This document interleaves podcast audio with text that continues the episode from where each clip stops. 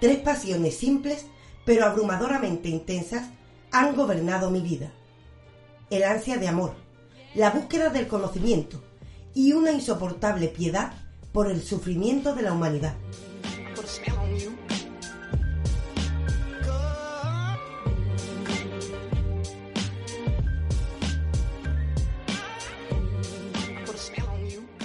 He buscado el amor. Primero, porque conduce al éxtasis. Un éxtasis tan grande que a menudo hubiera sacrificado el resto de mi existencia por unas horas de este gozo. Lo he buscado, en segundo lugar, porque alivia la soledad, esa terrible soledad en que una conciencia trémula se asoma al borde del mundo para otear el frío e insondable abismo sin vida. Lo he buscado finalmente porque en la unión del amor he visto en una miniatura mística la visión anticipada del cielo que han imaginado santos y poetas.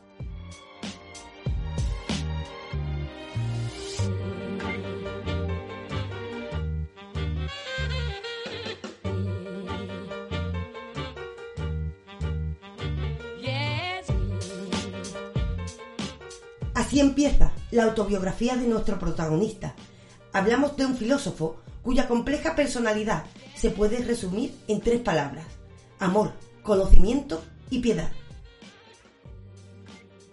Conocido por su capacidad para las matemáticas, para la lógica, por su tremenda racionalidad, pero al mismo tiempo un corazón que se atrevió a amar. Un verdadero sabio.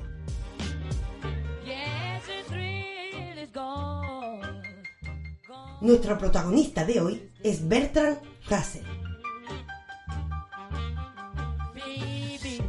Bienvenidos amantes del saber. Están escuchando Entelequia Filosófica.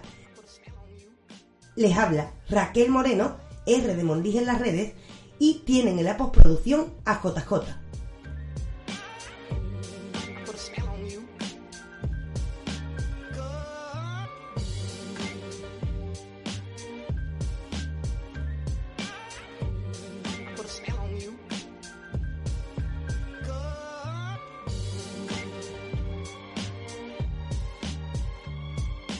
Continúa la aventura del saber y vamos a hablar de un tema que viene a colisión con las fechas.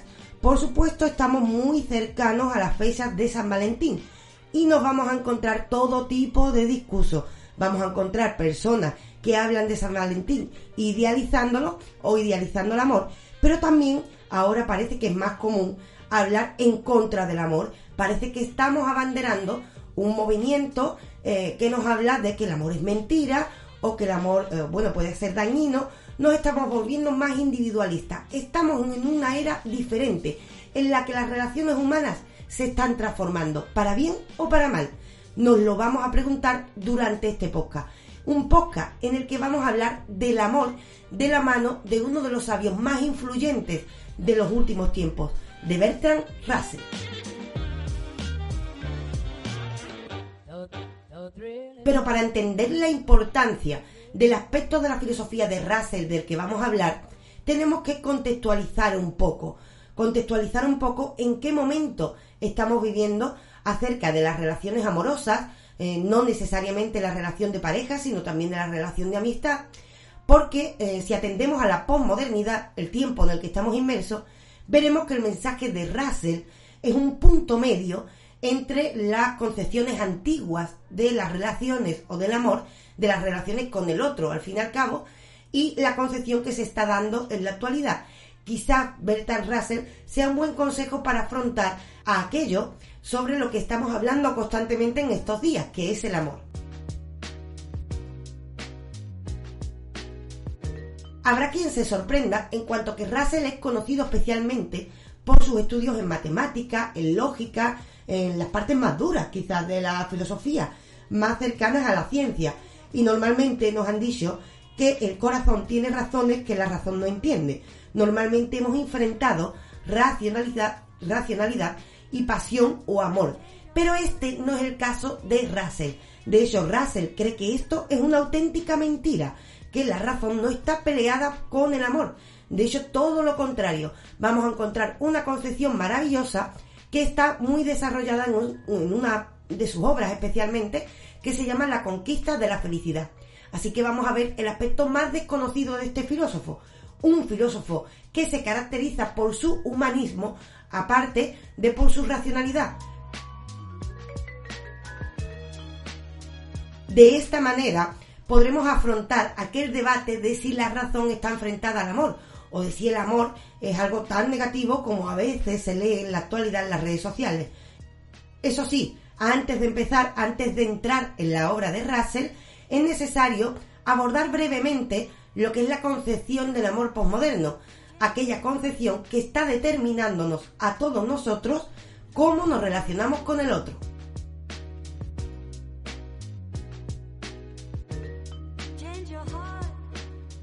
No cabe dudar de que la relación amorosa en la pareja, en la amistad, en todo tipo de relación con el otro, ha ido cambiando por influencia de la posmodernidad. La seguridad de la monogamia ha perdido terreno ante la inmediatez de la gratificación sensual y nos preguntamos si esto es producto del hedonismo, del narcisismo y del individualismo,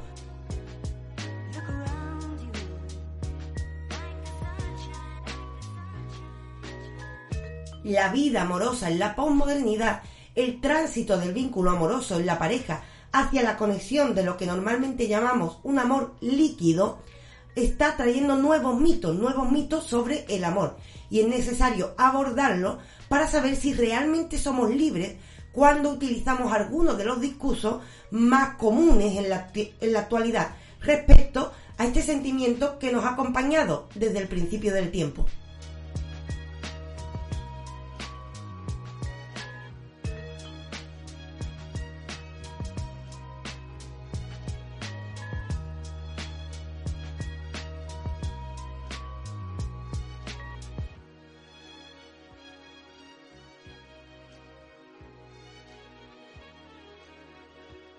Si atendemos a la sociedad postmoderna, es decir, la nuestra, en la que estamos inmersos, podemos decir que se define especialmente como hedonista, hiperindividualista y con entidades movedizas.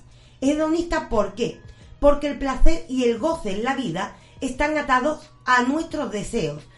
Ya veremos si esto es negativo o positivo, pero les adelanto que seguramente esto depende del grado que adquieren, el grado de importancia que adquiere el placer inmediato ante las relaciones con los otros.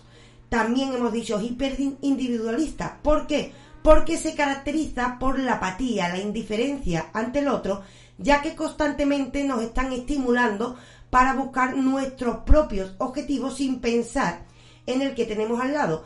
Algo que normalmente es positivo, ya que tenemos que pensar efectivamente en nosotros mismos, pero si lo llevamos al extremo, solo, eh, bueno, vamos por la vida como caballos que tienen tapados los ojos por los lados, no vemos lo que hay alrededor y esto ya veremos cómo la misma psicología nos advierte que trae sensaciones de insatisfacción y además están aumentando los problemas sociales de muchas personas e incluso aumentando las depresiones. Y bien, y continuamos. La otra característica de la posmodernidad es que es movediza, porque cambia constantemente eh, la identidad de las personas a partir de la volatilidad del deseo. ¿A qué nos referimos con esto? Somos un ser deseante, un homo deseante. Todo el tiempo estamos queriendo algo. Esto, eh, cuando se va estimulando con la sociedad capitalista, que constantemente nos dice que busquemos ciertos deseos, va adquiriendo una importancia deseos particulares que en el fondo son muy fáciles de conseguir. Si pensamos deseo un coche, Solo tendremos que trabajar, coger dinero y comprarnos ese coche. Si pensamos deseo eh, unos zapatos, ocurre lo mismo. ¿Qué ocurre cuando el deseo se extiende de esta manera a los otros? Queremos la misma facilidad, la misma rapidez con los otros. Constantemente estamos deseando el capitalismo, el consumismo, eh, bueno, la sociedad en la que estamos inmersos nos estimula para ello. Hay una parte positiva, tenemos derecho a desear, tenemos derecho a conseguir cosas. Pero si lo llevamos al extremo y tratamos a los otros como cosas, quejándonos de que no son tan fáciles de controlar como los objetos, vamos cayendo en una actitud hedonista, en la que solo el placer inmediato es lo que nos importa. Esto nos lleva a su vez a ese individualismo del que hemos hablado, que provoca indiferencia ante el otro y también nos lleva a esta característica, de que seamos movedizos porque vamos cambiando nuestra identidad constantemente, ya que la fuerza del mensaje que recibimos en la actualidad es que intenta conectar deseo con identidad. Es decir, usted es exitoso si tiene ciertas cosas, con lo cual la cantidad de cosas que consigue de deseos pequeños son los que dicen quién eres. Y si esto ocurre y constantemente cambiamos nuestros deseos, constantemente tenemos una personalidad movidiza. ¿Es esto bueno o malo? Seguramente dependa del grado que estas características adquieren en cada individuo. Lo que no cabe dudar es que estos rasgos que se dan en esta sociedad traen cambios en la vida amorosa. Y estos cambios han dado lugar a un síntoma de vacío en las, en las relaciones con los otros. La existencia de las relaciones con los otros eh, poco a poco van perdiendo eh, importancia en ellas el compromiso a largo plazo, la atención al otro, el cuidado al otro. ¿Estamos perdiendo la otredad? Esa característica que nos habla de que convivamos con los otros, una característica que por cierto está con nosotros desde el principio del tiempo. Desde el principio del tiempo el ser humano sobrevivió por ser un ser gregario y extender el cuidado hacia los otros. ¿Qué ocurre si de repente perdemos ese cuidado hacia el otro? Perdemos ese compromiso. Ocurre que llega el imperio del super yo, quizás el imperio de nuestro tiempo.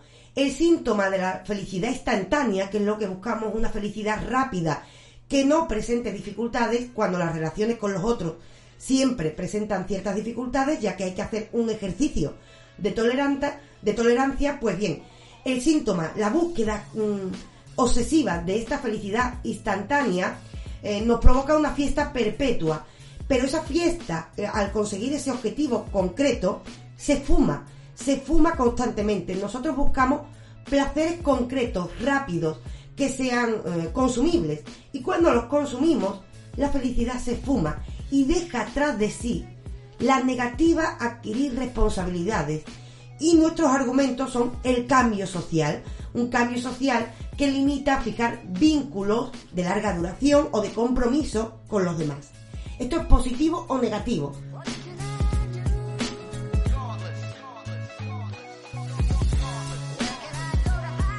Acudamos a uno de los pensadores más destacados de la posmodernidad, a Bauman, que nos habla precisamente de este tipo de relaciones, del amor líquido y nos habla de la necesidad de encontrar el punto medio, como diría Aristóteles, que quizás en él está la virtud y la posibilidad de ser felices.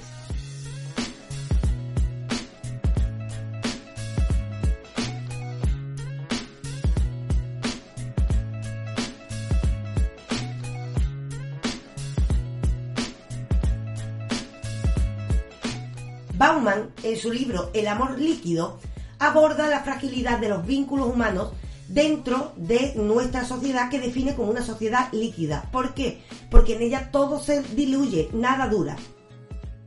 Nos habla de que el ser humano tiene el anhelo de que los vínculos estén apretados, pero al mismo tiempo flojos, así como una sensación de inseguridad constante que se da a través de la fugacidad, de este amor líquido, de estas relaciones que sabemos que no duran, sabemos que somos fácilmente descartables, sabemos constantemente que estamos ante algo que se puede perder en cualquier instante. Esto produce agonía y miedo y esto produce además varias paradojas en nuestro comportamiento con los demás. Como afirma Bauman en el prólogo de su libro, las personas de nuestro tiempo están ávidas e incluso desesperadas por relacionarse con el otro. Queremos en realidad sentirnos seguros, todos lo quieren y además esto es nuestra propia biología. No podemos estar constantemente al filo de la navaja y además somos seres gregarios. Necesitamos el abrazo con el otro. Pero para sentirnos seguros tenemos que saber que no somos fácilmente descartables. Y por desgracia sabemos que no es así. Sabemos que estamos en una época en la que buscamos una felicidad rápida, instantánea y por ello, en cuanto haya algo que desentone con el otro, nos descartarán. Esto produce desconfianza también a la hora de vincularse con otras personas, genera cierta tensión y es lo que hace que nadie sea capaz de hablar con seguridad, de decir eh, con honestidad, más allá de los discursos ya formados en la sociedad, que en realidad necesitamos a los otros. Parece que si decimos que necesitamos al otro, eh, estamos siendo dependientes emocionales. Por supuesto, la dependencia emocional es un fenómeno negativo. Esto no lo niega Bauman. Pero al mismo tiempo, hablar de algo irreal como no necesito al otro, puedo conseguirlo solo, me importa la felicidad, quiero vivir solo toda mi vida, esto lo decimos cuando somos muy jóvenes, pues bien, todo esto es contra natura, tal y como nos dice Bauman, y no solo contra natura, este discurso no es nuestro, este discurso lo hemos heredado precisamente de una modernidad líquida que todo el tiempo nos dice que busquemos el individualismo. Y recordemos cuál es la fuerza, la consecuencia de ese individualismo. Si atendemos a cómo se suelen comportar eh, en las distopías las dictaduras que son efectivas, eh, normalmente lo que es efectivo es aislar a los individuos, que no se relacione con los otros, porque en la relación con los otros es más fácil que descubramos la verdad. Normalmente, cuando acudimos a películas distópicas de futuros posibles, nos hablan de precisamente eso, individuos aislados que son fácilmente manipulables. Esto es constantemente un estímulo que recibimos en la modernidad. Nos hablan de un individualismo que nos aísla de la relación con los otros y eh, se ha extendido precisamente a las relaciones amorosas. Este individualismo ha provocado inseguridad, porque tenemos miedo por una parte a ser rechazados, pero también a decir eh, la verdad, a decir la verdad y es que somos capaces de amar. Un discurso parece antiguo y otro discurso eh, parece que nos lleva a la soledad absoluta. Por supuesto, no hay que tener miedo a la soledad, eh, pero no hay que confundir el querer compartir la vida con los otros con ese miedo a la soledad. Tenemos que encontrar el equilibrio. Vemos que esta modernidad líquida trae consecuencias que voy a señalar a continuación y tenemos que buscar un punto medio. Mm, podemos conformarnos con heredar los discursos de la sociedad que vamos recibiendo o queremos un discurso propio que eh, sea compatible con ser libres a la hora de decidir cómo nos queremos relacionar con los otros. Siendo ustedes, como confío que son, amantes de saber, seguramente querrán un discurso propio.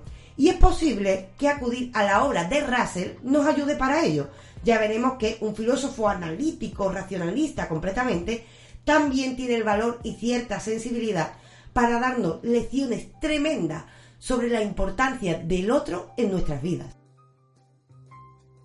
Eso sí, acá vemos con este amor postmoderno, un, amor postmoderno del que podemos hacer un podcast si, si ustedes lo desean, que está caracterizado por la falta de compromiso constante y lo vamos ejemplificando con el maestro de estas cuestiones, al menos en los tiempos que corren, que es Bauman.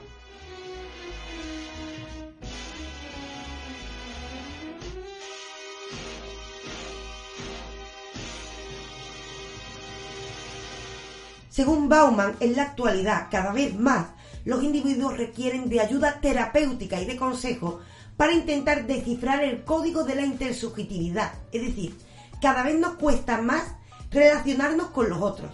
¿Cómo es posible si nuestra propia naturaleza es la de un ser gregario? ¿Cómo es posible si nuestra propia biología, algo de lo que podremos hablar si lo desean, eh, está condicionándonos constantemente para intentar comunicarnos con los otros? Esto es así, ¿eh? Nuestra propia biología nos trae elementos como oxitocina. Si acudimos a, a la neurobiología, si acudimos a la neurociencia, veremos que constantemente nuestro cerebro y nuestro organismo nos preparó para vivir en comunidad. Tanto es así que el cuidado del otro, por ejemplo, se da desde el hombre neandertal. Pongo un ejemplo simple.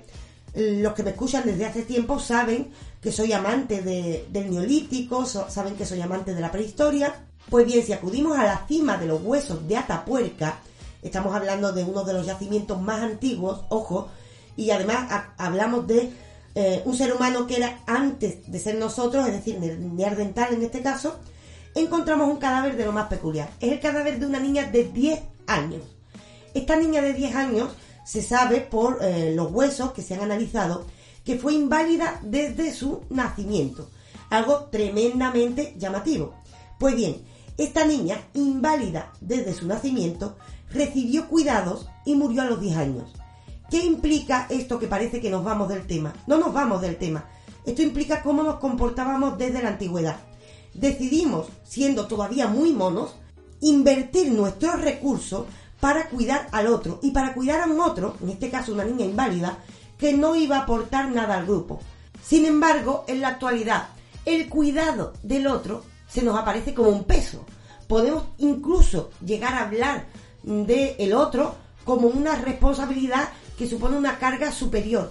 No somos capaces de recordar que cuando apenas teníamos recursos, cuando vivíamos en la selva con mucho más peligro, éramos capaces de invertir nuestros recursos en cuidar a los otros. ¿Por qué hacíamos, esto? Porque nuestra biología nos estaba condicionando para ello. ¿Y para qué? Pues para la supervivencia del grupo. Esto nos hizo seres gregarios, seres que necesariamente se comunicaban con los otros, compartían con los otros, porque esto no solo nos ayudaba a sobrevivir, sino que nos era tremendamente placentero. ¿Desde cuándo esto se ha perdido? ¿Desde cuándo el otro es un peso, una dificultad? ¿Desde cuándo relacionarnos con los otros es peligroso? Porque parece que se va a comer nuestra personalidad. No hay un punto medio en el que podamos relacionarnos con el otro y mantener nuestra identidad. Claro que existe ese punto medio, pero hay que tener la valentía de enfrentarse a los tiempos que corren.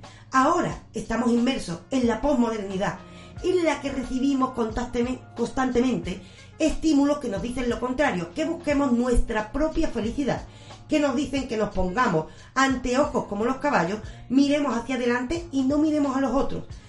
Ante esto aparecen voces como las de Bauman y nos dicen, coloquialmente podría resumirse, que en el fondo lo que nos pasa es que queremos comernos la torta, pero al mismo tiempo conservarla. Es decir, como niños que quieren comerse un caramelo, pero no quieren que el caramelo se acabe.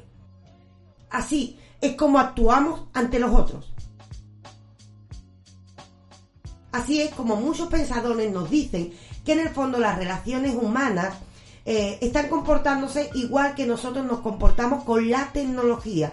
Vamos asumiendo la nomenclatura de, de las conexiones. Por ejemplo, hombres y mujeres, o bueno, cualquier tipo de persona, quieren estar conectados, pero también para poder desconectarse. El amor se ha vuelto un asunto de conexión, sin compromisos que produzcan confusiones y malestares. El vínculo amoroso es conectable en la pareja, en la amistad, en todo tipo de relaciones humanas, por supuesto. Sin embargo, la desconexión y el descompromiso no evitan el riesgo de entrar en otras problemáticas como la angustia, eh, que produce la modernidad líquida. ¿Por qué se produce cierta angustia y cierta insatisfacción? Porque todos queremos una vida compartida. Como he señalado, esto es nuestra propia naturaleza. Pero es que además lo que ha ocurrido es que hemos asumido como nuestro un discurso que efectivamente no lo es nos hablan de un proyecto de vida individual. Esto es maravilloso, por supuesto, tenemos que desarrollarnos. Hemos conseguido avances en las relaciones amorosas, no todo es malo. Hemos conseguido hablar de que hay relaciones tóxicas. Hemos conseguido decir, oigan, tenemos que mantener nuestra propia personalidad. Tenemos que eh, mm, relacionarnos con el otro sin que esto provoque una fusión con el otro. Por supuesto, pero esto que nos digan de que el amor implica un no sufrimiento constante, Siempre los otros nos hacen sufrir. Piensen en la relación padre e hijo. Piensen en la relación entre dos amigos. A veces se producen problemas. No hay que trabajar la paciencia a este respecto. Y no solo eso, tenemos que tener en cuenta que eh, no solo hay que... Eh, tenemos que tener en cuenta que mientras decimos que el amor no implica un sacrificio, normalmente esperamos que el otro se sacrifique por nosotros. Es decir, Queremos ser amados, pero no nos atrevemos a amar. Esto está ocurriendo, seguramente según los estudiosos, eh, sociólogos en la actualidad, por los constantes estímulos que recibimos, porque al igual que en el consumismo buscamos deseos particulares que se eh, satisfagan de, de modo instantáneo, el otro ha pasado a ser una cosa, una cosa que participa de mi idea de felicidad, pero finalmente somos infelices. Así que, ¿cómo reaccionamos ante ello? Muchas personas dicen que la felicidad es mentira. Mm, finalmente, la solución eh, determinante es algo así como es que así es la vida. Pero podemos conformarnos con ello. No hay una vía alternativa al amor posmoderno y tampoco que nos haga caer en una concepción de amor antigua que nos haga esclavos del otro. No hay un punto medio. Pues como todo, por supuesto, hay un punto medio. Y nosotros vamos a recuperar el pensamiento de Bertrand Russell que nos habla precisamente de otra concepción de amor. Una concepción de amor que no produce esclavitud, pero tampoco nos aleja de la realidad y no elude la necesidad de compromiso. Y ojo, no hablo de compromiso necesariamente en el sentido de tener una relación para toda la vida, casarnos, no. Hablamos de comprometernos con el otro, de compartir con el otro. Y nos habla del beneficio que tiene precisamente ese compartir. Nos habla en un sentido positivo. Igualmente, por supuesto, Russell tampoco es afín, de hecho, Russell fue criticado por ser muy liberal, tampoco es afín a que exista un tipo de relación para todas las personas. Tenemos que mantener nuestra individualidad, nuestra eh, personalidad, pero también aprender a compartirla. También nos habla Russell de los beneficios que tiene esto, los beneficios que tiene abrirse al otro. E igualmente nos habla de lo peligroso que es hablar constantemente en un sentido individualista, porque esto finalmente cae en narcisismo y egoísmo. Y este hombre fue testigo de la Primera y la Segunda Guerra Mundial. Sabía perfectamente cuáles eran las consecuencias de pensar solo en uno mismo, consecuencias que vamos a ver constantemente. Veremos cómo la concepción de amor va unida al desarrollo de la sociedad y cómo es posible que en el mundo en el que estamos nos reinventemos, nos reinventemos y no seamos esclavos del discurso que recibimos constantemente.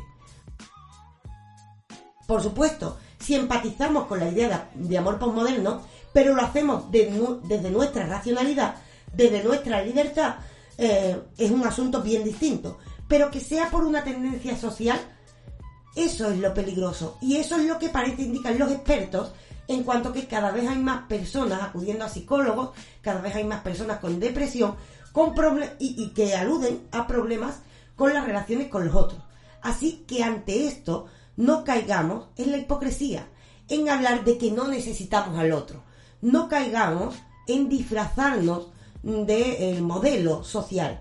Intentemos abordar una nueva idea de la mano de uno de los filósofos más brillantes de todos los tiempos, Bertrand Russell vino a decirnos que temer al amor es temer a la vida y los que temen a la vida ya están medio muertos.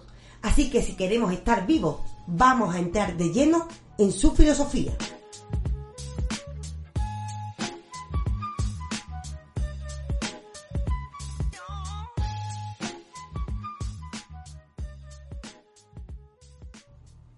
El amor verdadero es un fuego perdurable que arde eternamente en la mente. Nunca enferma, nunca muere, nunca se enfría, nunca se niega a sí mismo.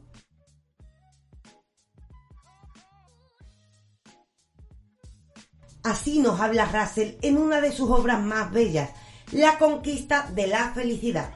Pero antes de entrar de lleno en esta idea del amor según Russell, cabe hacer un pequeño resumen de quién es este filósofo del que estamos hablando, ya que no carece de importancia. Hemos dicho que normalmente se nos habla, eh, bueno, normalmente estamos cayendo en una idea de amor postmoderno porque se nos habla de la necesidad de ser racionales, de no caer en una pasión ciega, lo cual, por cierto, es positivo. Lo cual no todo es malo en el amor líquido. Hay que ser libres, hay que ser racionales, hay que ser comprensivos con el otro, generosos, pero también eh, pedir una generosidad y una comprensión hacia nosotros, es decir, hay que buscar el equilibrio, pero parece que nos hemos desequilibrado. Así que es necesario, como todo esto se basa en la necesidad de ser racionales, acudir a la vida de Russell y decir quién es. Porque curiosamente, bajo la bandera de la racionalidad, se nos habla de un nuevo tipo de relaciones, pero Bertrand Russell es uno de los filósofos no solo más relevantes de nuestro siglo, sino también de los más racionales y nos habla de otra idea del amor, una idea que merece la pena ser recuperada. Eso sí, tiene mucho más importancia si decimos que este pensador británico en sus 97 años de vida escribió cerca de 70 libros sobre las más diversas disciplinas, matemáticas, historia, ética, epistemología, política, ciencia, lógica, educación, geometría, metafísica, vamos, un verdadero genio.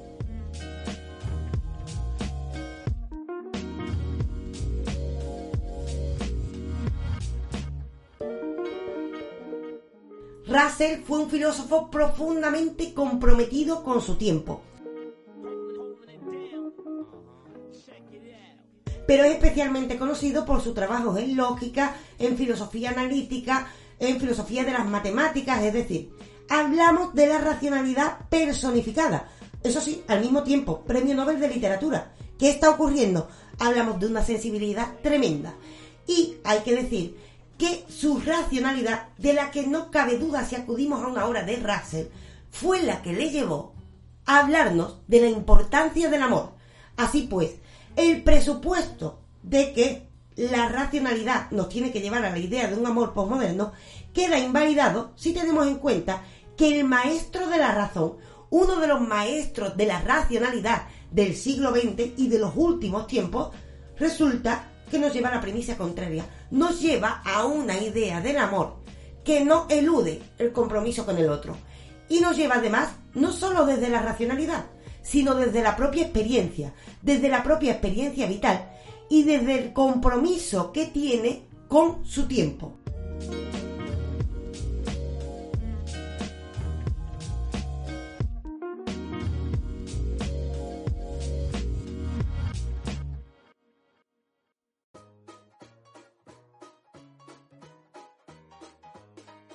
Ya que Russell era un filósofo que estaba en el mundo. Y con esto quiero decir que normalmente hay veces que hablamos de pensadores que hablaban de ideas abstractas, pero parece no se enteraban de lo que estaba ocurriendo a su alrededor. Este no es el caso. Tanto es así que durante la Primera Guerra Mundial defendió el pacifismo en la Inglaterra imperialista, lo cual le supuso, por supuesto, la pérdida de su cátedra de matemáticas en Cambridge y el rechazo de la mayor parte de sus amistades, así como una pequeña visita a la cárcel. Es decir, Russell siempre se eh, posicionó, siempre dijo lo que pensaba sobre lo que ocurría en su tiempo y se buscó muchísimos problemas. ¿Y por qué lo hacía? ¿Por qué un filósofo que hablaba de lógica, que hablaba de matemáticas, que hablaba de filosofía analítica, decide comprometerse y hacer juicios eh, sobre lo que está ocurriendo en el mundo, arriesgando su propia libertad? Pues lo hace porque se preocupa por los otros. Lo hace porque tiene la valentía de amar. Esto es lo que nos dice él. Y ojo, hay que decir que en este caso es bastante peculiar que lo haga, ya que hablamos de un filósofo que eh, en principio nace de un ambiente muy cómodo, no tenía necesidad de meterse en problemas, pero lo hace por los otros como veremos. A esto precisamente es a lo que alude cuando habla de la importancia del amor, como veremos. No solo se trata de amor de pareja, hablamos de una predisposición a cuidar de los otros, aunque no conozcamos a los otros.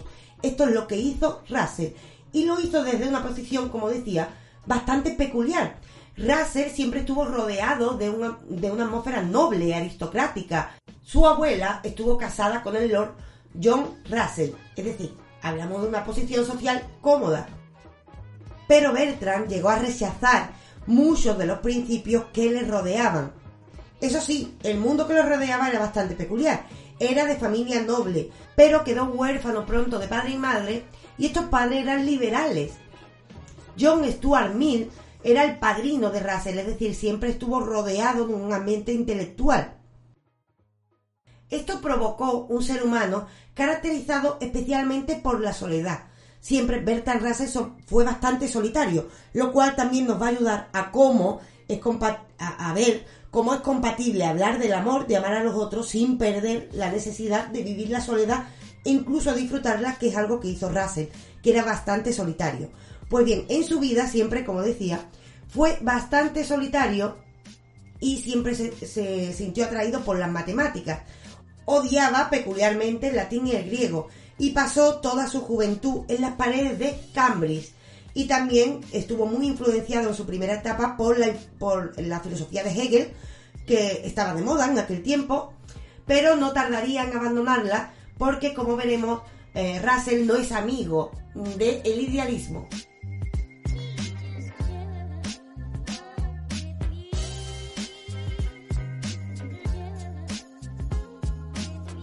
Hasta ahora, con lo que hemos dicho, lo que vemos es una persona bien posicionada, rodeada de un ambiente intelectual. Habrá muchos que digan, claro, así yo también me convierto en un genio.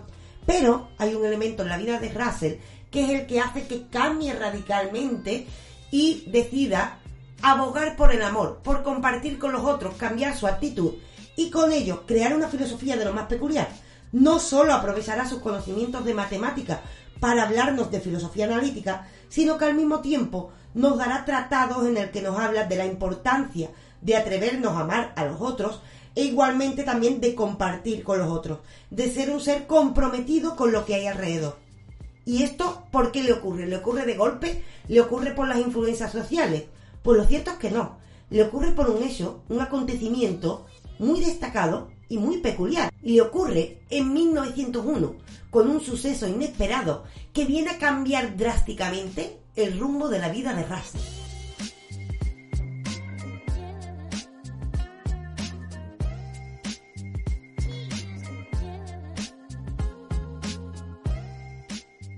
Este acontecimiento nos lo cuenta el mismo Russell en su autobiografía. Lo que le ocurre en 1901 es que de repente Russell experimenta una especie de iluminación de Vincennes. ¿Qué es una iluminación de Vincennes? Bueno, con esto acudimos a lo que de lo que nos habló Rousseau. ¿Qué le ocurrió a Rousseau en 1749? ¿Qué le ocurrió a Rousseau en esta época? Que fue a visitar a la cárcel a Diderot. Eh, esto es bastante llamativo. Estaba encarcelado por sus ideas el creador de la enciclopedia, un autor del que si quieres podemos hablar en otro podcast. Esto era bastante injusto. Hablamos de una época en la que se hablaba de libertades y de repente el creador de la enciclopedia, el que trabajó para tener todo el saber compensado para que todos pudieran acceder a ese saber, está encarcelado. Y Rousseau va a visitar a su amigo, a un amigo sabio que se encuentra en la cárcel. Cuando Rousseau está de camino, tiene una especie de iluminación. Eso es lo que nos dice Rousseau. No es una iluminación mística, no es que escuche una voz, no es que escuche a Dios. No hablamos de nada de eso. De repente hay una idea que se impregna en su cabeza. Y esta idea no le abandona no le abandona de tal manera que esta idea se vuelve tan importante que tiene una relevancia tremenda en su obra. En el caso de Rousseau, lo que tuvo en su cabeza de golpe, como si fuera una intuición, son las contradicciones del sistema social. Hablaba Rousseau de que el hombre es naturalmente bueno y son las instituciones las que vuelven malvado a los hombres. Es una idea que tuvo cuando iba de camino a ver Diderot y él afirma que la tuvo de una manera intuitiva y que además casi obsesiva. No podía abandonar esta idea. A esto no referimos con iluminación, no hablamos de nada místico. Por supuesto, le ha ocurrido a otros filósofos tener una idea tan fuerte, tan impregnada, que parece que llega de golpe, que son incapaces de abandonarla y determinan de qué nos hablan estos autores. Pues bien, esto le ocurrió a Rousseau en 1749 y en 1901 parece que le ocurre a Russell. En el caso de Russell, la idea que le llegó de golpe no fue la de si los hombres son buenos y se vuelven malvados, no es la misma idea que tuvo Rousseau. Lo que transforma el carácter de Russell es otra cosa, una especie de dolorosa agonía. De repente, Russell se percata de la falta de compromiso que tiene con la humanidad. De hecho, de esta época nos dice, no tendré obligaciones respecto al mundo exterior, por fortuna. Mis necesidades son muy simples. Todo cuanto requiero es té y tranquilidad. Pero se percata de eh, lo egoísta de esto. Se percata o siente, podemos pensar que Russell no está en lo cierto y que ha perdido la cabeza, por supuesto. Aquí cada cual puede juzgar a este autor como desee. Pues Beliel siente de repente un profundo compromiso respecto al género humano. Y ve, de repente, que aquellos cinco minutos que vive de agonía pensando en el género humano le convierten en una persona completamente diferente. Así nos lo dice en su autobiografía. Desde entonces, desde esos cinco minutos de agonía, en los que se percata de que él solo se preocupaba por tener té, y hay un mundo ahí fuera con el que él tiene un compromiso, ese sentimiento que eh, dura intensamente durante cinco minutos, de repente transforma a Russell. Eh, lo transforma no para convertirlo en un místico, sino para que tome partido, tome una postura determinada ante la sociedad e intente comprometer su discurso con los otros. Y a partir de ahí veremos un Russell que no solo nos habla de lógica, de lenguaje, de matemáticas, cosa que sigue haciendo y sin duda lo sigue haciendo con genialidad, sino que también nos hablará de amor, de compromiso a los otros, de caridad, de tener en cuenta al otro, al fin y al cabo, de otredad. A este respecto hay que decir que la época que le toca vivir a Russell es muy peculiar. Estamos ante un Russell que es testigo de la Primera Guerra Mundial, algo que posiblemente es determinante para el pensamiento de este autor. Cuando ocurre la Primera Guerra Mundial es cuando Russell poco a poco va revisando profundamente su opinión sobre la naturaleza humana, los intelectuales y los límites del poder político.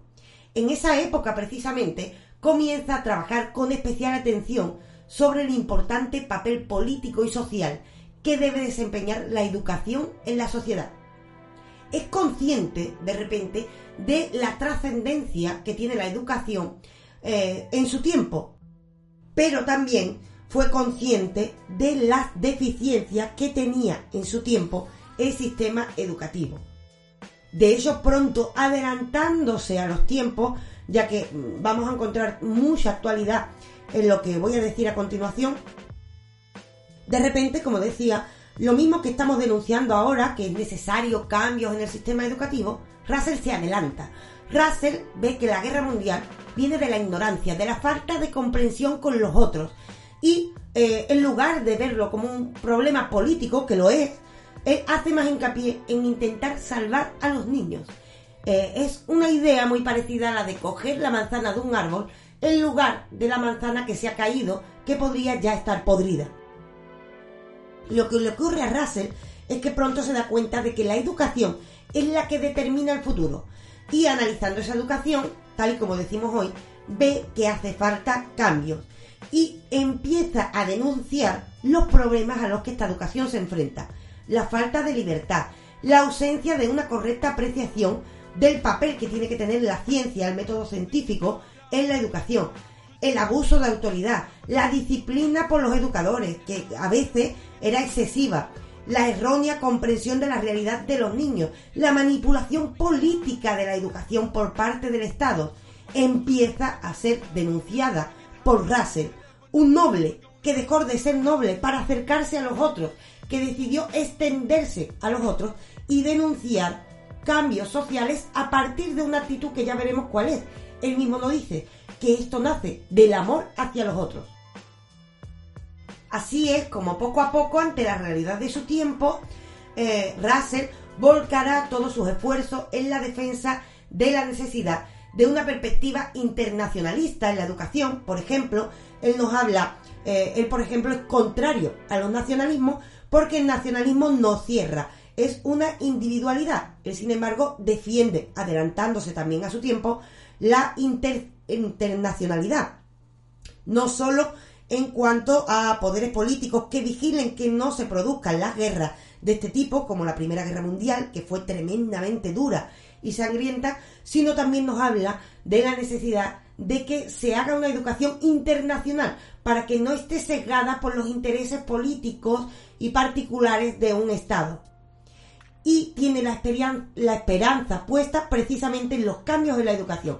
Él cree que los cambios en la educación crean nuevos seres humanos y una buena educación puede evitar que los seres humanos sean sangrientos y puede evitar que los seres humanos acaben cometiendo atrocidades como las que se estaban cometiendo en su tiempo.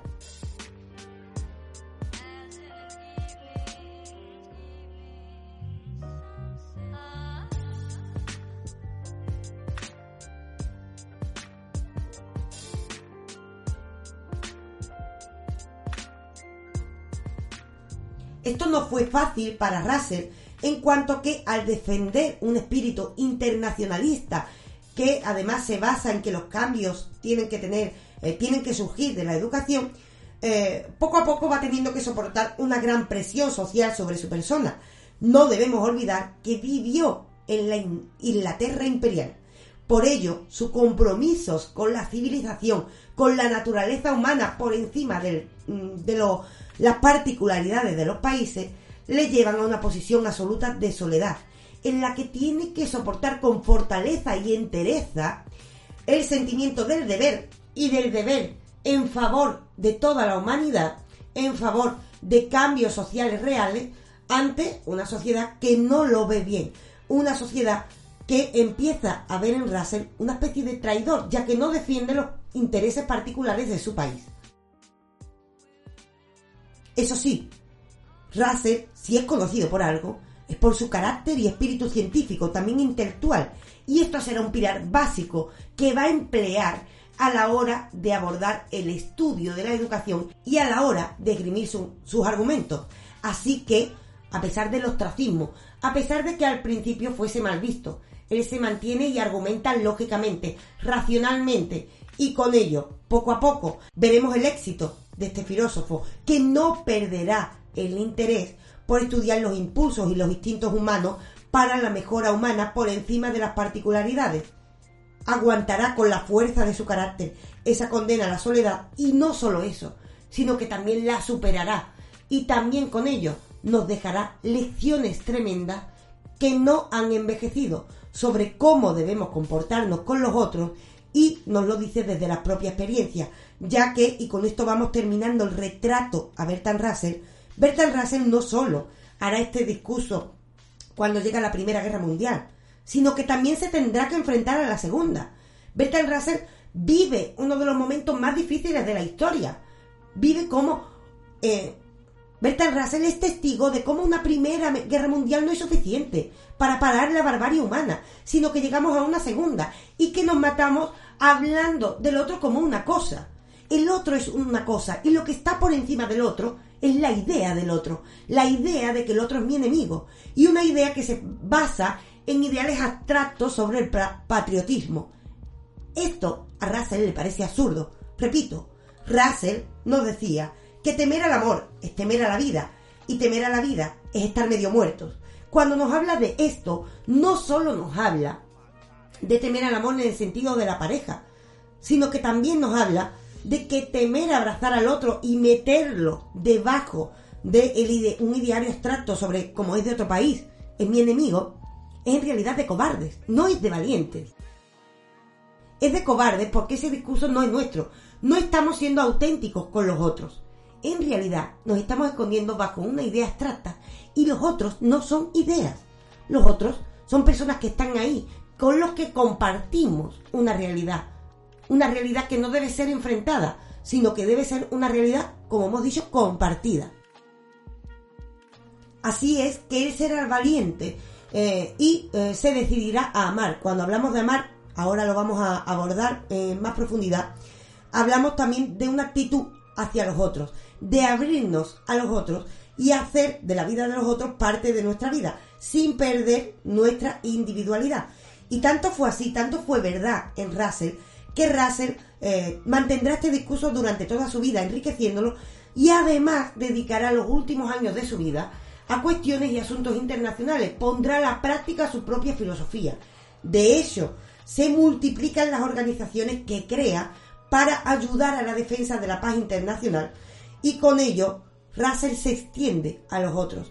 Nos habla de el movimiento PUSWAS, la campaña contra el desastre nuclear, el Comité de los 100, eh, Bertrand Russell Peace Foundation.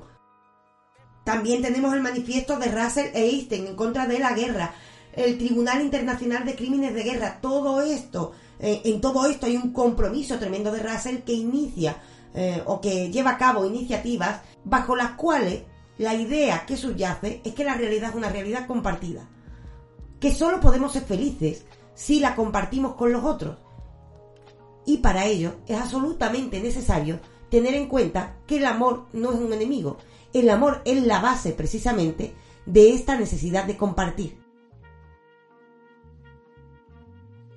De hecho, si acudimos al fragmento con el que hemos empezado, podemos recordar que el mismo Russell nos dice que tres pasiones intensas han gobernado su vida. Ansia por amor, búsqueda del conocimiento y la piedad por el sufrimiento de la humanidad.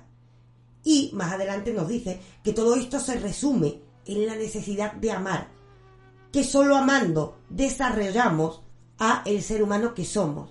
Así que, sabiendo que fue un hombre comprometido, que fue un hombre eh, del que no cabe dudar de su capacidad de racionalidad, ya que nos habló de matemáticas, nos habló de filosofía analítica, si lo desean podemos abordar ese tipo de filosofía y de la mano de este maestro o de cualquier otro, pues bien, aparte de ese carácter racional, un carácter irracional del que no cabe duda, fue un genio a este respecto, también encontramos un hombre comprometido con su tiempo. Y cuando buscamos la base de todo ese pensamiento, nos habla del amor. Eso sí, ¿qué amor? Como vemos, como podemos intuir, no es el amor posmoderno del que estamos hablando en la actualidad. Pero claro, ¿qué entiende Russell por amor? ¿Cómo podemos aprender de este Russell y aplicarlo a nuestra vida? Nos está hablando Russell de que ayudemos a personas que no conocemos. Por una parte sí, esto es la compasión, esto es la empatía con los otros, pero también se va a atrever a eh, posicionarse respecto a las relaciones humanas. Quizás tenga algo que decirnos y quizás sea positivo hacerlo, ya que en este momento, ya que eh, estamos muy cerca de esas fechas de San Valentín. Quizás a este respecto sería positivo recuperar un poco la vida de Russell, las parejas que tuvo, pero eh, posiblemente esto pueden acudir ustedes fácilmente por internet, aunque si lo desean, por supuesto, eh, podremos abordarlo en el futuro, ya que fue un hombre con una vida intensa. Pero más allá de ello, vamos al pensamiento, a ese pensamiento de Russell. Lamentablemente hay que decir que el uso de la palabra humor, amor parece que se ha perdido. Normalmente hablamos del amor y casi que da vergüenza, nos van a acusar de cursis, nos van, eh, van a creer que somos amantes de las historias de Disney. Nos hemos confundido eh, al hablar del amor posiblemente, y esto es lo que piensa Russell. Una cosa es una concepción concreta del amor y otra cosa es el amor tal y como lo experimentamos. Cabe la posibilidad de hablar del amor siempre que justifiquemos la idea que hay debajo y no necesariamente tiene que estar acogida a la que dice la mayoría de la sociedad. Esto ya de por sí es revolucionario en Russell y además es necesario traerlo a coalición ya que hemos empezado hablando del amor posmoderno. Pues bien, si acudimos a Russell, eh, podemos ver que lo primero que tenemos que preguntarnos a la hora de hablar del amor, antes que negarlo, antes que decir que el amor es negativo, antes que decir que el amor nos salva, antes que cualquier otra cosa, cabe preguntarse, ¿la idea que tengo del amor es mía o es producto de las influencias sociales? Normalmente los filósofos nos dicen que si nuestra concepción es compatible con la de una gran mayoría, es posible que estemos siendo esclavos, sin que lo veamos. Es posible que nosotros nos hayamos puesto una cadena. ¿Por qué nos ponemos esa cadena? Porque hemos cambiado la satisfacción instantánea, rápida, mucho más fácil, por el compromiso con los otros. Sin embargo, tampoco queremos compromisos que nos produzcan dolor. Es así que podemos recuperar a Russell. Lo primero que nos ha dicho es que eh, parece que, que da vergüenza hablar del amor. Pero Russell es valiente y nos habla de una concepción del amor que nace de unas profundas convicciones sobre su importancia capital. Cuando Russell habla del amor, se aleja de los análisis estructuralistas, eh, muy sociales, sobre el individuo. Russell prefiere dirigirse como un buen intelectual a la raíz de los problemas. Él quiere llegar a la raíz de por qué tenemos ciertas dificultades a la hora de disfrutar con los otros. Y eh, se dirige precisamente al protagonista de estos problemas, es decir, a la persona, a usted, a mí, a cada uno de nosotros. Para Russell, el amor desempeña una labor clave dentro de la educación y por ende de la propia política. Él concibe el amor como la fuente del verdadero progreso de la humanidad.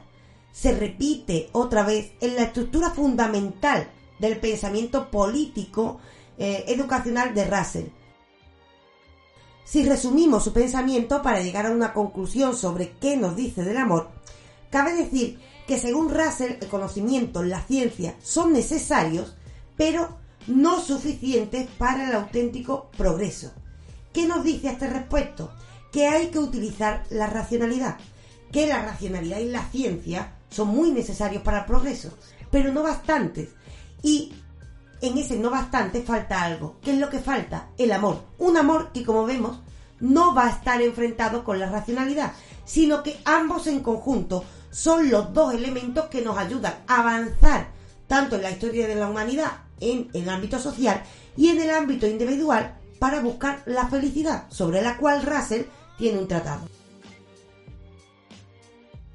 Una combinación de amor y conocimiento es necesaria si el camino correcto está para ser seguido. Esto nos dice Bertrand Russell en On Education. Por ello, la educación. Esto nos dice Bertrand Russell en su obra La Educación.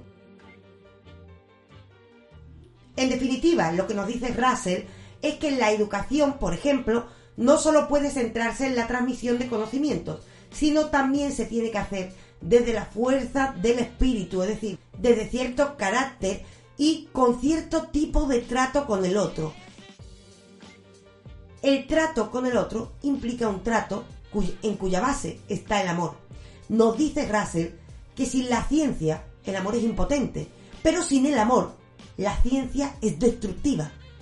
Y esto es algo que sabía bien, porque hablamos de un hombre que ya imaginaba los desastres que iba a traer una guerra en la que la falta de empatía con el otro efectivamente hicieron que la ciencia fuese destructiva. Es por ello que por una parte Russell nos dice que para desenvolvernos en nuestra vida eh, tenemos que ser racionales, pero al mismo tiempo tenemos que recordar que no podemos vivir sin, sin amar a los otros. Esto es, en el ámbito social y político referido a la educación, pero a nivel individual, ¿cómo nos podemos relacionar con el otro? ¿Cómo podemos ser racionales y al mismo tiempo permitir desarrollar nuestro amor por el otro sin caer en intentar absorberle, es decir, sin caer en un tipo de relación enfermiza.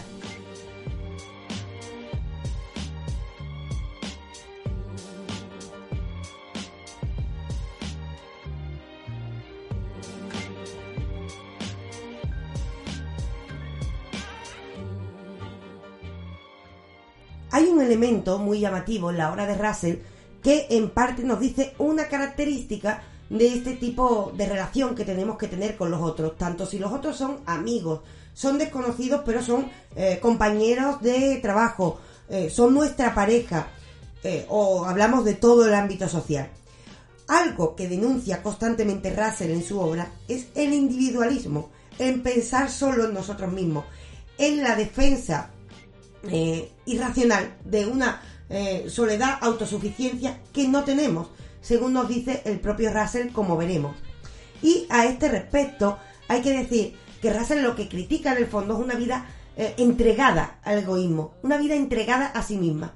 Debo decir que a este respecto a mi Russell, y esto es algo personal, me recuerda bastante en algunos aspectos, en esta temática, no en todo por supuesto, ya que son muy diferentes, pero en esta temática me recuerda bastante Ortega. Ortega, Ortega tiene un texto en la rebelión de las masas, precisamente, en la que nos está hablando de, ser más libres, por ejemplo. Pero al mismo tiempo nos señala del peligro, del individualismo, del egoísmo. Así que paso a leerles este texto que eh, prácticamente resume eh, perfectamente tanto la idea de Russell como la, la idea de Ortega y en el que se nos habla del peligro de que todo nuestro discurso a la hora de hablar de los otros, con los otros, tanto en el ámbito social como el de la pareja o la amistad, pues bien, del peligro que tiene que lo basemos solo en nuestra individualidad, ya que esto, según estos pensadores y según la mayoría de pensadores eh, de la historia de Occidente, esto cae en la mentira, en una vida inauténtica. Así es que el mismo Ortega nos dice, como he dicho, en la rebelión de las masas.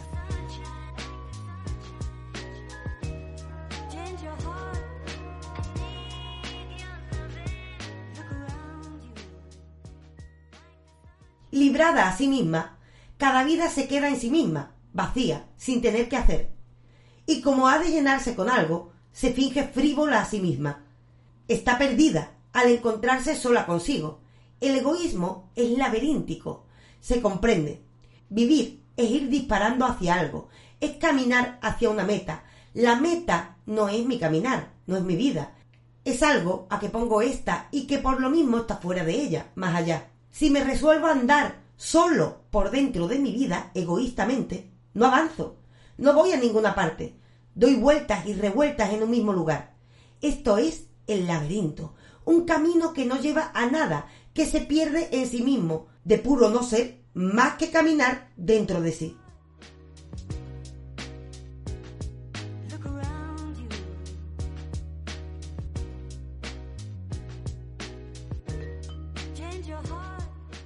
No es el único pensador que nos habla del peligro del individualismo caído en egoísmo, es decir, de centrar la vida en nosotros mismos, ya que tiene bastante lógica el ejemplo de Ortega, nos hace caminar por un laberinto. Pero fuera del laberinto que hay, fuera del laberinto están los otros. ¿Y si rompemos las barreras de ese laberinto? Por supuesto nos da miedo. ¿Por qué? Porque la relación con los otros implica un compromiso, una paciencia, una tolerancia, un abrirnos y exponernos al dolor. Esto lo sabe bien estos pensadores, lo sabe Ortega, lo sabe Russell, pero al mismo tiempo Russell nos dice que esto es el verdadero espíritu humano que impregna el humanismo. Eso sí, todos entendemos a qué amor se está refiriendo cuando habla del ámbito social. Todos entendemos que tenemos que dar a los otros.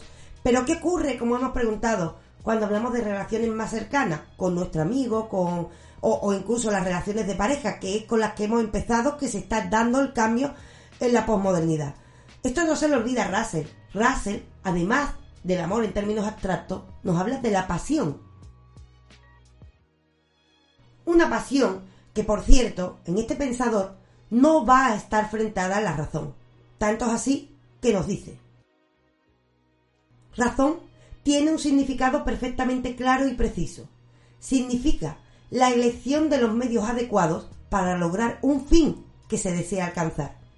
No tiene nada que ver con la elección de los fines, pero los enemigos de la razón no se dan cuenta de esto y piensan que los defensores de la racionalidad quieren que la razón dicte los fines al igual que los medios.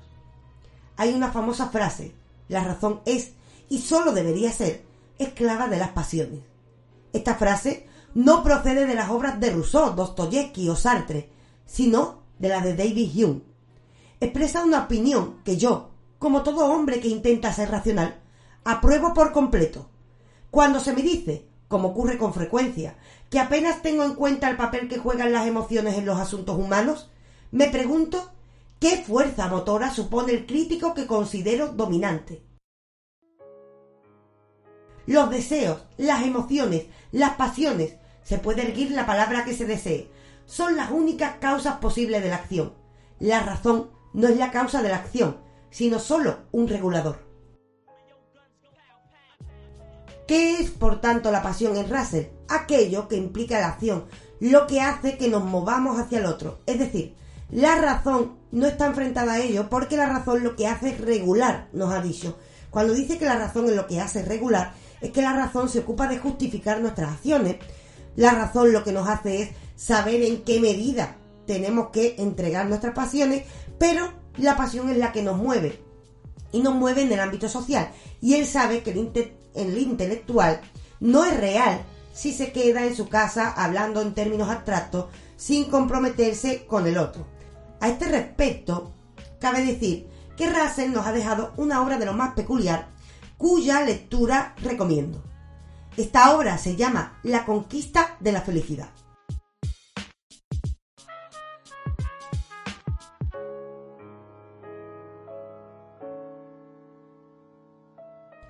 La conquista de la felicidad aparece en un mundo lleno de desgracias. Hemos dicho que es un mundo que se enfrenta a la Primera y a la Segunda Guerra Mundial después.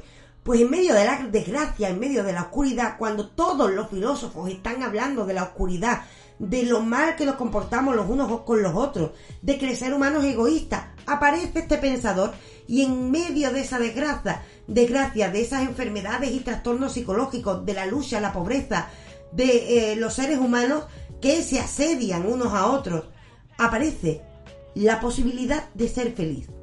La conquista de la felicidad está dirigido a cualquier lector. Cualquiera puede acercarse a sus letras. Esta es la grandeza de un pensador que eh, pretende ser claro porque sabe que la humanidad necesita de este mensaje. Este libro está dividido en dos partes.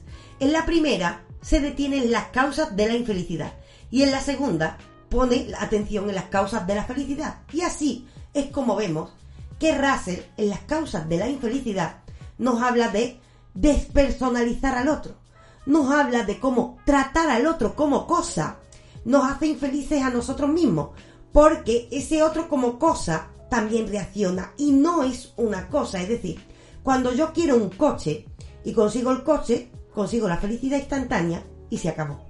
Pero si trato al otro como cosa, tendré una respuesta del otro y yo me convertiré en cosa. Y nadie quiere ser tratado así. Nadie nos comprometemos quizás con el otro, pero en realidad queremos el compromiso del otro con nosotros. Con lo cual se produce una insatisfacción. ¿Qué es lo que evita esto? ¿Qué es lo que vemos en la otra parte de la obra que causa felicidad? Lo contrario, la entrega al otro, pero no una entrega irracional.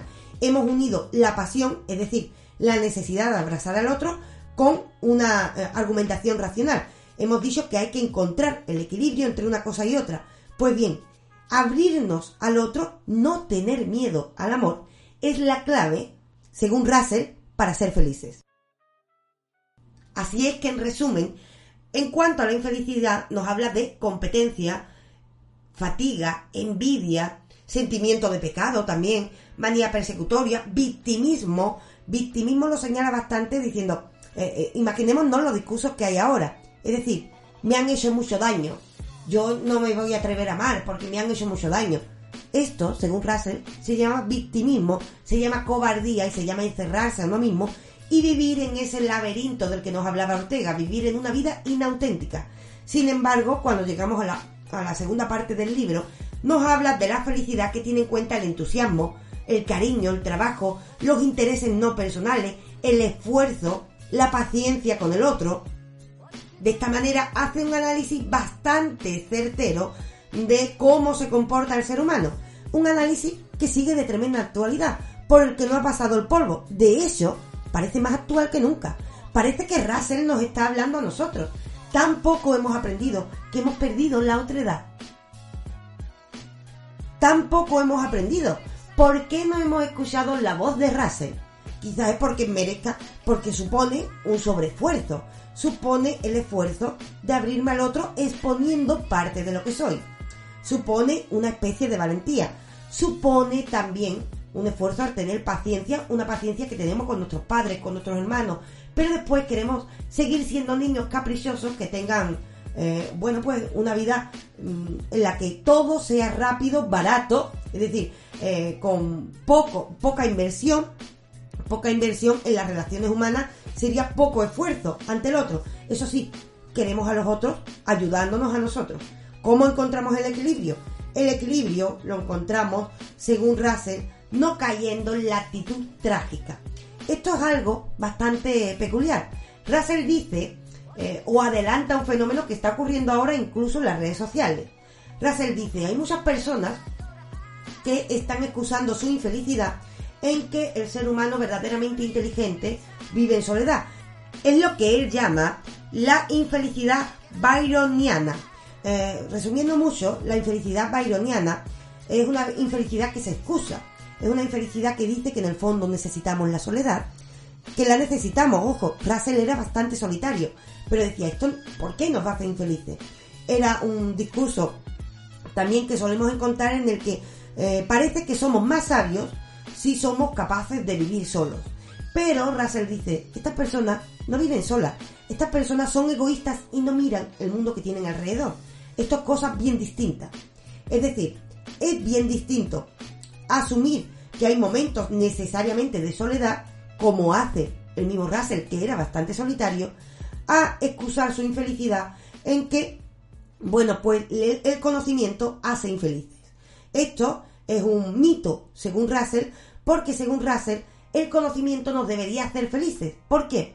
Porque el conocimiento nos lleva racionalmente, y esto lo vemos en su filosofía, a abrirnos a los otros y esto da momentos de infelicidad, de dolor, porque los otros a veces nos hacen daño, pero al mismo tiempo nos extienden y nos hacen más grandes.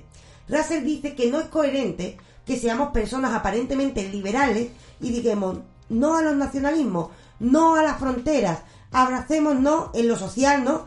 Los unos a los otros, no importa que usted sea de otro país. Esto es un discurso moderno. Y en este discurso moderno, ahora de repente decimos, eh, cada uno que mire por sus intereses. Él dice, esto choca. Esto es un mito. Esto es algo que se han creído, que es lo que nos lleva a la felicidad. Pero no es el caso. Él dice que el conocimiento, que el abrirnos a los otros, no nos lleva a la infelicidad. Si somos consecuentes y racionales, mientras estamos defendiendo la apertura a las otras sociedades, también tiene que haber una apertura en el individuo cuando se enfrenta al otro, para ayudar al otro, para tenderle la mano. Esto es algo que hacemos desde el principio de nuestros tiempos, que está en nuestra propia biología, como hemos dicho al principio del programa. Hemos dejado de hacerlo y cuando empezamos a dejarlo de hacerlo fue precisamente en la revolución industrial, cuando aparecen sobre todo intereses económicos.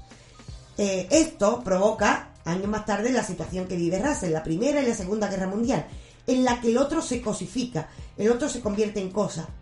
Seguimos tratando al otro como cosa. Russell nos advirtió de este peligro y nos dijo además que el dejar de tratar al otro como cosa no solo hace feliz al otro, sino que a nosotros mismos. Él mismo nos dice o nos da una posible solución y es bastante peculiar. En este libro sobre la felicidad, prácticamente lo que nos dice es que nos dejemos de tontería, que vivamos la vida. Así es que nos dice.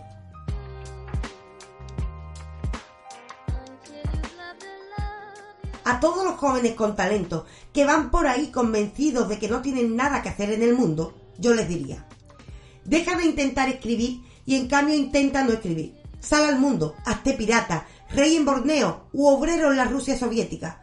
Búscate una existencia en la que la satisfacción de tus necesidades físicas elementales ocupe todas sus energías.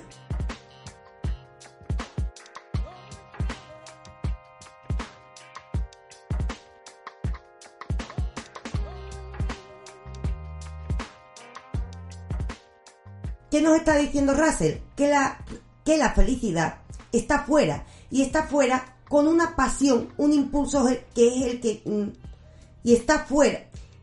Y solo podemos salir fuera con la pasión y el impulso del que hemos estado hablando durante todo el programa. El amor, que como vemos es definido por Russell de una manera muy diferente a como la entendemos hoy. El amor sería una fuerza que nos lleva a abrirnos a los otros. Eso sí, es curioso que Russell nos advierte de esto, pero adelanta algunos de los problemas que señalan autores como Bauman con el que hemos empezado. De hecho, Russell nos dice, concretamente, en las relaciones sexuales casi nunca hay nada que pueda llamarse auténtico cariño.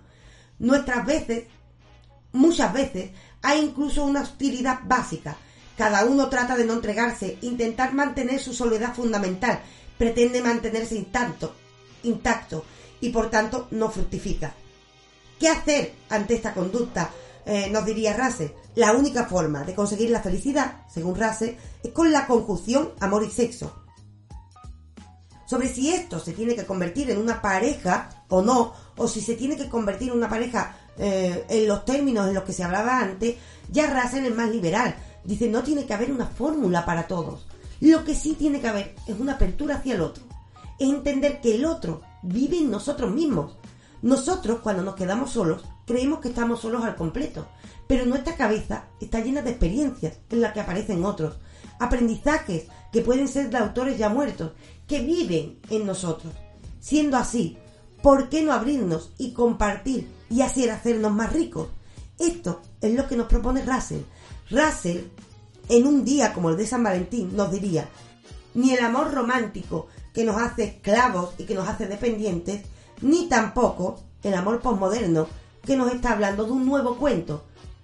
Él nos invita a ser valientes, a ser nosotros mismos, a abrirnos al otro, y confía en que esa apertura, ese ser nosotros mismos, pero al mismo tiempo tener en cuenta que tenemos que aceptar al otro, será compensada con la felicidad y el amor será la base que la sostenga.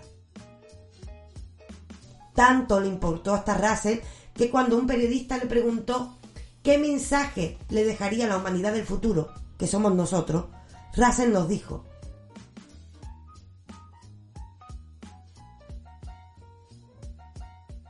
El amor es sabio y el odio una tontería.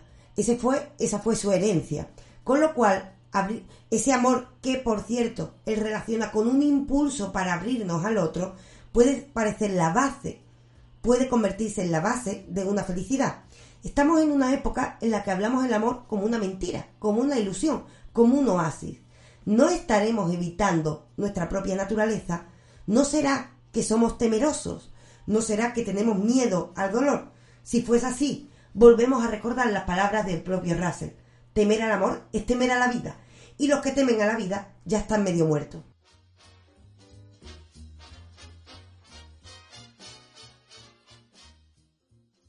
Sabiendo esto y sabiendo que esto viene de la obra de uno de los intelectuales más importantes de nuestro tiempo y no solo eso, de uno de los más racionales que argumenta todo esto de una manera lógica tremenda, hablamos de un maestro de las matemáticas, ¿qué decide usted? ¿Estar vivo o estar muerto? Para lo primero, es necesario se abra, salga de su propio laberinto y se atreva a amar, amar a todo lo que tiene alrededor, a su amigo, a su hermano, a su pareja, y en caso de tener carencias a este respecto, abrirse al otro para que éstas lleguen, para no tener miedo a compartir, porque así eh, nuestra vida puede hacerse más rica.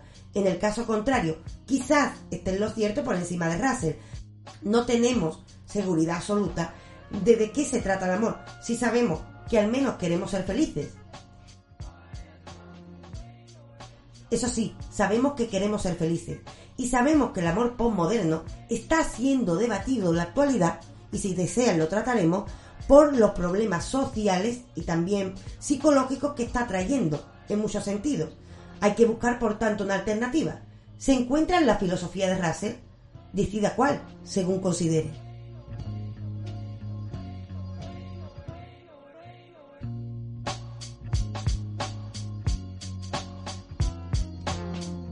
Y así, aprovechando las fechas, acabamos el podcast de hoy que esperamos hayan disfrutado. Nosotros por nuestra parte lo hemos disfrutado eh, porque es una primera, un primer acercamiento a uno de los filósofos seguramente más importantes de nuestro tiempo y además caracterizado por el humanismo. Quizás un ejemplo de filósofo en cuanto que no se quedó en la obra muerta, no se quedó en hablarnos en términos teóricos, sino que todo esto lo llevó a la práctica. De hecho, cabe decir que Russell no ha cabido en un podcast como este, y que por supuesto eh, todavía queda espacio para tratarlo en el futuro, pero ha servido para acercarnos a un humanista, un humanista que nos habla de la necesidad de abrirnos a los otros, de la otra edad. Por supuesto, el tema del que habla Russell no deja de ser debatible, pero igualmente merece la pena reflexionar sobre si cierta apertura al otro sin perder nuestra propia identidad, recuerdo que Russell era bastante solitario, pero también capaz de entregarse a los otros y tuvo varias parejas entregándose sin ningún miedo, tuvo hijos, tuvo una vida familiar, tuvo también eh, mm, amigos, es decir, tuvo una vida social, se entregó a compromisos sociales, con ello vemos que ser intelectual, eh, ser libre, no implica necesariamente aislarnos de los otros, como parece que existe este mito ahora. Y vemos que eh, necesariamente razón y amor no están peleados. Con lo cual, son elementos a meter en nuestro propio discurso. Eso sí, tal y como diría Nietzsche, eh, si queremos seguir este tipo de filosofía que eh, a lo que nos invita es a ser libres, no hay que seguir de manera dogmática a nadie, ni siquiera al propio Russell, pero sí introducir los elementos que hemos estado diciendo a la hora de hablar sobre el amor, que preveo que será un tema recurrente en estas semanas, en esta semana en la que podemos celebrar o no un San Valentín. Por mi parte, debo decir que no soy de las que lo celebran, pero no porque tenga nada en contra, sino porque he decidido amar todos los días de mi vida.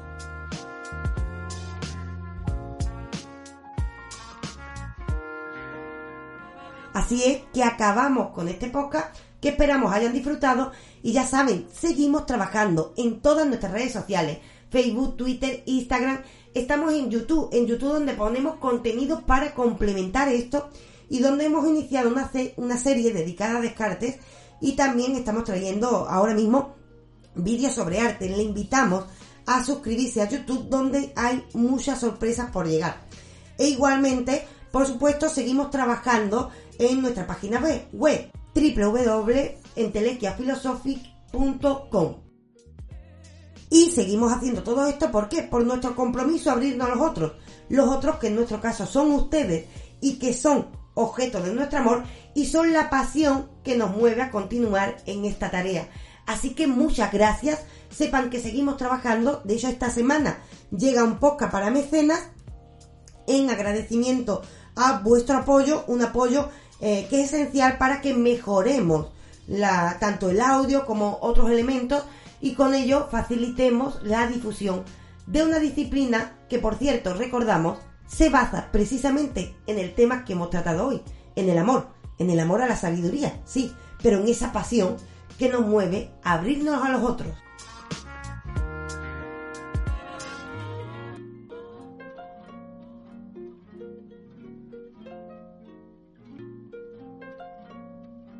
Hasta aquí les ha hablado Raquel Moreno, R de Morlige en las redes, tremendamente agradecidas por su cariño, y tienen en la postproducción a JJ. Eso sí, lo que tienen de base en este podcast es la palabra de Russell, así que vamos a marcharnos con él. Y vamos a marcharnos con el testamento que dejó a los seres humanos del futuro, que por cierto, es usted, nosotros, es decir, somos todos, a todos nosotros está dirigido el siguiente mensaje que dijo Bertrand Russell. Me gustaría decir dos cosas, una intelectual y otra moral. Desde el punto de vista intelectual, me gustaría decir lo siguiente. Cuando estás estudiando cualquier materia o considerando cualquier filosofía, pregúntate solamente cuáles son los hechos y cuál es la verdad que estos hechos demuestran.